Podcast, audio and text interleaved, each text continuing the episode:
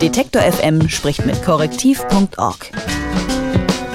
Jede Woche eine Recherche, ein Gespräch. Kenne deine Feinde. Ein alter Spruch, den man beim Thema Fake News durchaus mal wieder aufwärmen kann, denn wer die Vorgehensweise von Fake News Verbreitern versteht, der fällt auch nicht so leicht darauf rein. Genau deswegen haben Korrektiv.org und First Draft den Newsletter Wahlcheck 17 ins Leben gerufen, der Journalisten und anderen Interessierten dabei hilft, Fake News besser zu erkennen und damit ihre Verbreitung zu vermeiden. Wie die beiden unabhängigen Recherchenetzwerke dabei vorgehen, das haben wir schon zu Beginn des Projekts bei Detektiv besprochen. Und nach drei Wochen Arbeit an der Fake News Entlarvung zieht Wahlcheck jetzt Bilanz. Was sich in den letzten Wochen so herausgestellt hat, das erklärt mir jetzt Jutta Kramm von korrektiv.org. Hallo Jutta. Hallo. Gab es denn in eurer Recherchezeit einen Fake, den irgendwie alle kennen, weil er so groß war? Mm, zum Glück nein. Ich sage deswegen zum Glück, also nicht, weil wir schlecht gearbeitet hätten, sondern es gab einfach nicht während der letzten drei bis vier Wochen eine große Lügengeschichte, mit der versucht wurde, die Wähler zu manipulieren oder umzustimmen. Und ich glaube, das ist eigentlich ein gutes Zeichen, dass das im deutschen Wahlkampf in der Art noch keine Rolle spielte. Was es aber allerdings gab, ist eine große Erzählung oder ein großes Thema, um die sich ganz viele kleine Missinformationsgeschichten treten, also so gezielte kleine Lügen, die in Facebook-Kreisen gestreut wurden, die schon zum Teil auch ein paar tausend Abnehmer dann gefunden haben. Und die treten sich immer um das Thema Migration, Zuwanderung und so weiter. Hast du da vielleicht ein konkretes, also so ein ganz typisches Beispiel?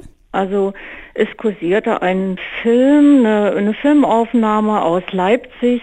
Man sieht eine Bushaltestelle und da stehen Dutzende von äh, Menschen in weißen Gewändern, die ganz offensichtlich aus Afrika kommen und warten alle auf irgendwas und das Ganze wird dann überschrieben mit dem Text heute Morgen in Leipzig. Man kann wirklich nicht von Islamisierung und Umvolkung sprechen. Also das war eine ironische Bemerkung zu dem, was man da sieht und sollte nahelegen, okay, so sieht jetzt heutzutage Leipzig aus. Wir sind quasi wie in Afrika, in irgendeinem islamischen Land in Afrika. Wir haben gedacht, ja, wir gucken uns mal ein bisschen genauer an, was ist denn da eigentlich vor sich gegangen, haben dann rausgefunden, das waren christliche Gläubige, die auf dem Weg zu einer Taufe waren. Die kamen aus Eritrea, also die eritreische Gemeinde hat sich da zu einem Festtag versammelt, hatte also mit Islamisierung gar nichts zu tun, ist aber massiv geteilt worden. Also der Film ist von immerhin mehr als 400.000 Leuten aufgerufen worden und wurde 11.000 Mal bei Facebook geteilt und fast 1.000 Mal kommentiert zu dem Zeitpunkt, als wir es gefunden haben.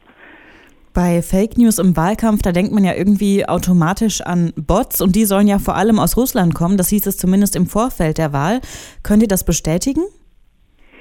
Nein, das können wir überhaupt nicht bestätigen. Also es gab russische Bots, die im amerikanischen Wahlkampf und im französischen Wahlkampf massiv aktiv waren. Deswegen war der Verdacht jetzt nicht ganz unberechtigt oder völlig aus der Luft gegriffen, dass äh, äh von Russland aus versucht wird, die Meinung in eine gewisse Art und Weise zu steuern oder Stimmungen vorzutäuschen. Aber alle Botsforscher, die wir gesprochen haben, mit denen wir auch zusammengearbeitet haben, haben keine nennenswerte russische Bot-Aktivität gefunden. Wir haben am letzten Tag gesehen, dass quasi so ein schlafendes Netzwerk aktiviert wurde und das hat sich quasi bereitgehalten für den Fall, dass die AfD schlecht abgeschnitten hätte hätten die wahrscheinlich so einen Wahlkampf, eine Wahlbetrugskampagne gesteuert und überall verteilt, massiv. Es hat möglicherweise Wahlbetrug gegeben. Aber auch dieses kleine Netzwerk ist dann ganz sanft wieder entschlafen.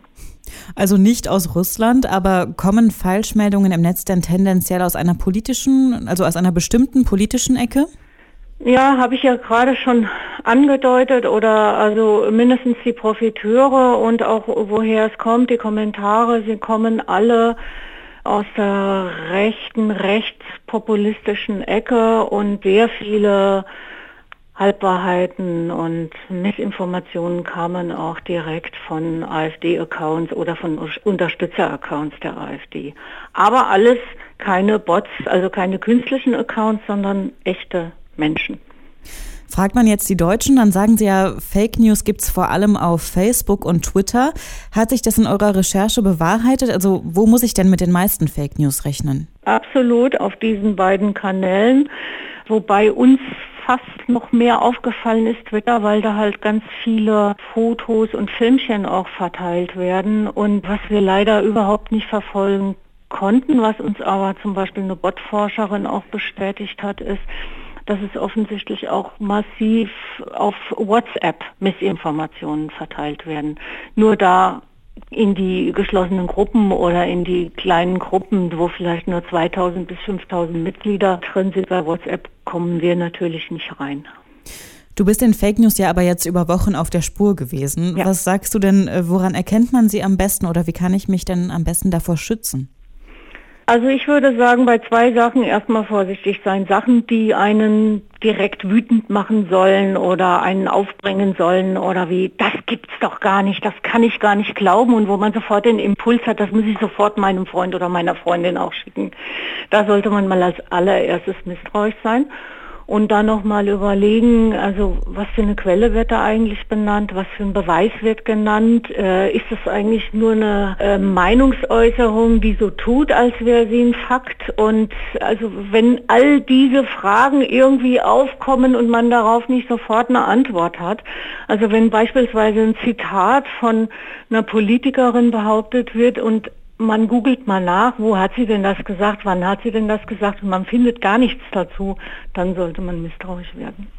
Das sagt Jutta Kramm. Sie ist Journalistin bei korrektiv.org, wo sie sich im Rahmen des Projekts Wahlcheck 17 mit Fake News vor der Bundestagswahl beschäftigt hat. Vielen Dank für die Zusammenfassung, Jutta. Bitte gerne.